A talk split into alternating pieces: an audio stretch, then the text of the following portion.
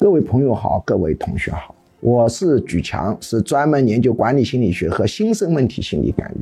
今天我们继续讲经济下行的时候反火爆的行业。今天介绍的这个行业叫做居家崇拜用品业。根据阅读以往的经济史，发现许多国家经济下行的时候，用于崇拜的用品的居家用品，渐渐的就会走入兴旺。就中国而言，主要是关公像啊、佛龛啊，以及其他宗教派别的一些崇拜用品，它的需求就上升。因为这时候人进入不确定性的时候，对于一个变化多端的下行的不确定的未来，我们需要寻找确定性。